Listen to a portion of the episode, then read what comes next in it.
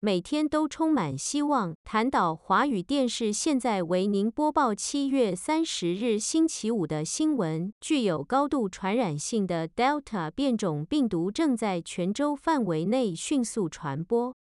夏威夷今天报告了六百二十二例新的 COVID-19 的超高病例，在持续激增的情况下，又有三例死亡。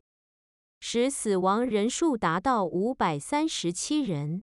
在新病例中，欧胡岛三百五十九例，夏威夷大岛一百一十一例，茂伊岛七十四例，可爱岛八例。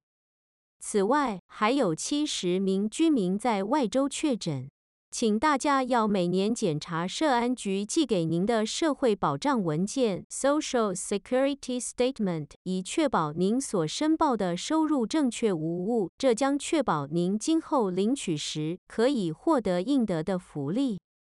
但大多数美国人不这样做。由于极端干旱，茂伊岛供水部门 （DWS） 要求南部和中部茂伊岛的居民节约用水。皇后医院 （Queen's Hospital） 已经要求 FEMA 派遣更多护士，因为工作人员工作过度，负荷过重。报告中说，他们现在也正在考虑某些限制措施，例如推迟某些需要住院的择期手术延后。阿拉斯加8.2级大地震暂时对夏威夷没有影响。